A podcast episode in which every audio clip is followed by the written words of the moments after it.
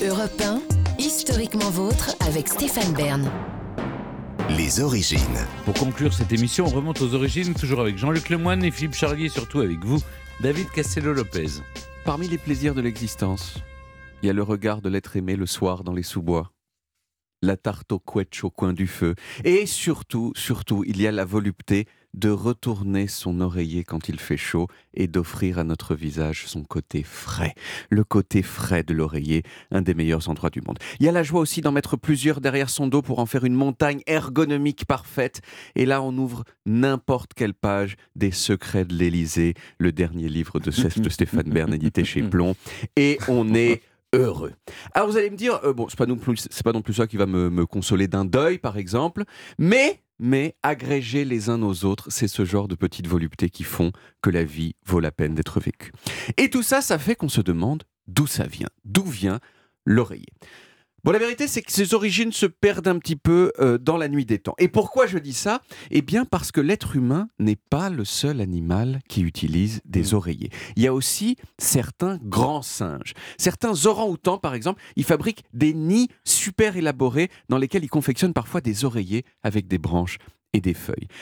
Chez les êtres humains, on trouve déjà des oreillers en Mésopotamie et dans l'Égypte ancienne, mais, mais, quand je dis oreiller, je dis pas forcément un truc douillet et mou dans lequel on blottit son visage. Dans toute une partie du monde, il y a eu des civilisations qui ont préféré des oreillers super durs, qui, euh, plus que des oreillers en fait, étaient plutôt des sortes de petites plateformes sur lesquelles on plaçait sa nuque. Il y a un ethnologue français, comme ça, qui s'appelle Pascal Diby, qui a même dis- distingué deux catégories de civilisations antiques qu'on pourrait appeler les civilisations à oreiller dur et les civilisations à oreiller mou.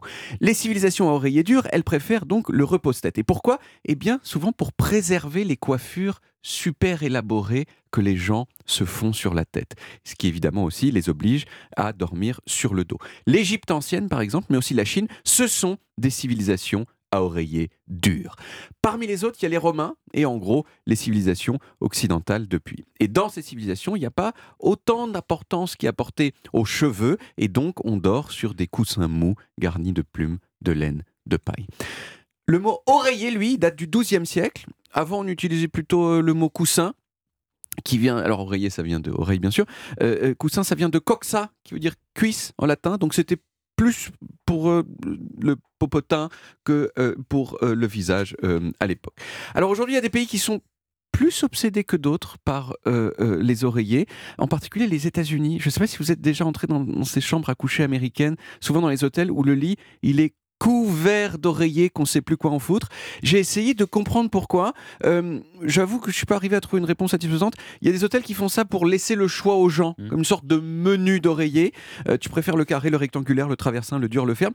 Et puis, ça transmet, il faut dire aussi, une petite impression euh, d'opulence. Quand on propose plein d'oreillers, on peut se passer plus facilement de remplacer les matelas.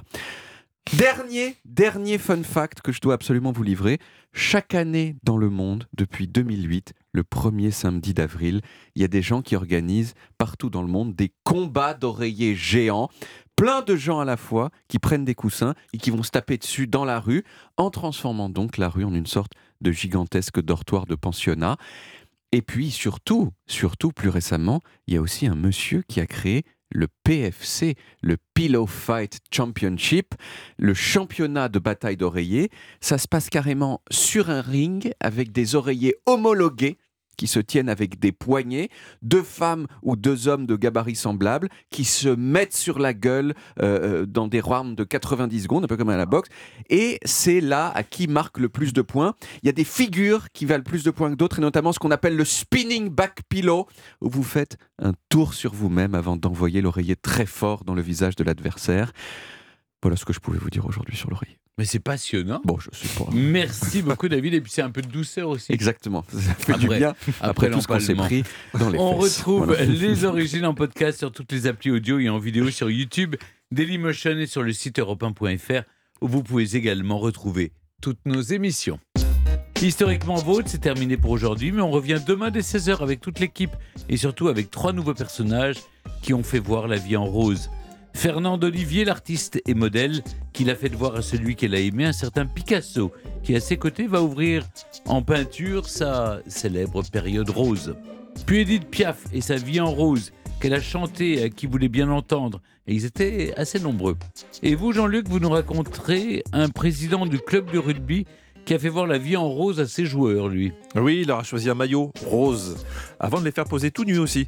Je vous raconterai celui qui fut président du Stade français, le flamboyant Max Guazzini. À demain, les amis Retrouvez Historiquement Vôtre tous les jours de 16h à 18h sur Europe 1 et en podcast sur europe1.fr.